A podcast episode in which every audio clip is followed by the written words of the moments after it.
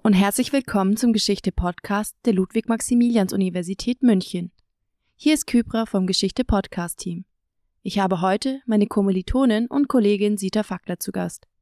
Wir beide studieren Latein und Geschichte, daher erreichten uns viele Nachfragen von Geschichtsstudierenden, die im Hinblick auf ihre Latinumsvorbereitung immer wieder nach Lernstrategien zum Einprägen der Vokabeln suchen. Sita, Du hast ja bereits einen Podcast mit Herrn König aus der Latein-Fachdidaktik zum Vokabellernen gemacht. Welche Methode hat sich denn bei dir am besten bewährt? Ich lerne meine Vokabeln eigentlich auch heute noch so, wie ich es damals in der fünften Klasse gelernt habe.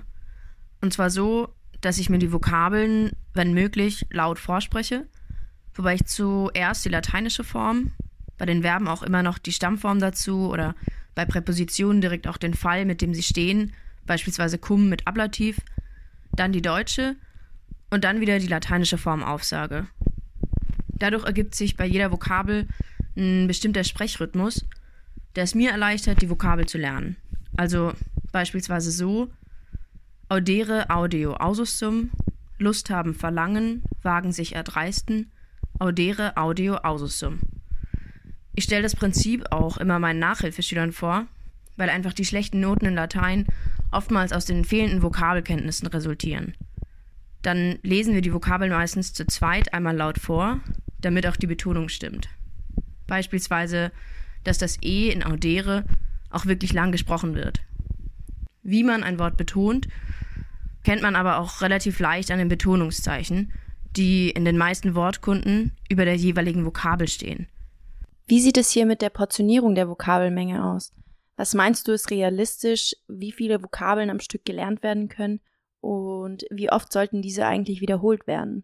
Natürlich kann man sich so aber auch keine 20 Seiten Vokabeln auf einmal merken. Ich nehme mir für mich oder auch für meine Nachhilfeschüler meistens etwa fünf bis zehn Vokabeln vor, die ich dann am Stück lerne. Je nachdem, wie anspruchsvoll die Vokabeln sind oder auch wie konzentriert ich bin oder der Schüler gerade ist. Da ich bei den Substantiven wenn überhaupt, auch nur den Genitiv mitlerne, kann ich mir Substantive dadurch auch oft schneller merken als beispielsweise Verben, bei denen ich die Stammform mitlerne und eventuell auch, wie sie im Satz konstruiert werden. Beispielsweise eben, dass nach dem Verb jubere, das heißt befehlen, ein ACI steht.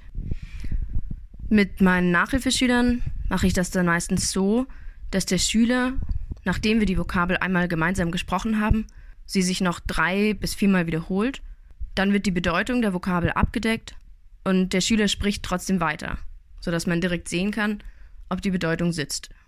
Dann, wenn das geklappt hat, gehen wir zur nächsten Vokabel und gehen wieder genauso vor wie bereits bei der ersten Vokabel. Wenn der Schüler auch die Bedeutung der zweiten Vokabel memoriert hat, gehen wir aber nicht direkt zur dritten Vokabel, sondern testen direkt, ob die Bedeutung der ersten Vokabel auch noch sitzt. Nachdem die dritte Vokabel aufgesagt wurde, fragt man auch direkt die erste und die zweite Vokabel ab, bevor man zur vierten Vokabel geht. So geht es dann weiter bis zur letzten Vokabel, die man sich vorgenommen hat. Was sollte man deiner Meinung nach bei dieser Form des Vokabellernens am meisten beachten? Inzwischen achte ich auch darauf, dass die Vokabeln nicht immer in derselben Reihenfolge abgefragt werden. Also nicht, wenn die vierte Vokabel das erste Mal saß, die Bedeutungen von der ersten, zweiten und dritten Vokabel in eben dieser Reihenfolge, sondern lieber mal beim Abfragen bei der zweiten Vokabel anfangen, dann die erste und dann erst die dritte.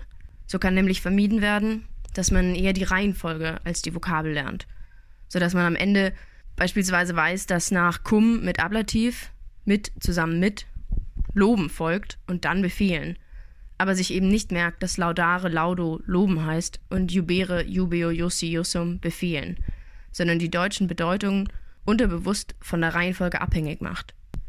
Wenn die fünfte Vokabel aufgesprochen wurde, alle Vokabeln wiederholt wurden und auch saßen, ist es sinnvoll, erstmal Pause zu machen.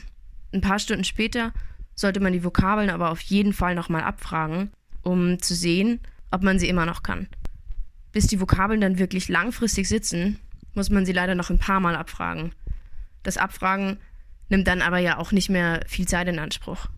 Ich schreibe mir dafür oft Karteikarten, damit ich die Vokabeln schnell mal im Bus durchgehen kann oder wenn ich gerade fünf Minuten habe, in denen ich sonst nichts Besseres zu tun habe. Dann bedanke ich mich nochmal ganz herzlich bei dir, Sita, für dieses anschauliche Praxisbeispiel. Wenn ihr Fragen, Anregungen und Kritik habt, könnt ihr euch natürlich gerne bei uns melden. Unseren Kontakt findet ihr in der Podcast-Beschreibung. Wir hoffen, die Tipps und Beispiele helfen euch und wünschen euch weiterhin viel Erfolg und Durchhaltevermögen bei der Latinumsvorbereitung. Bis bald bei der nächsten Folge unseres Geschichte-Podcasts. thank you.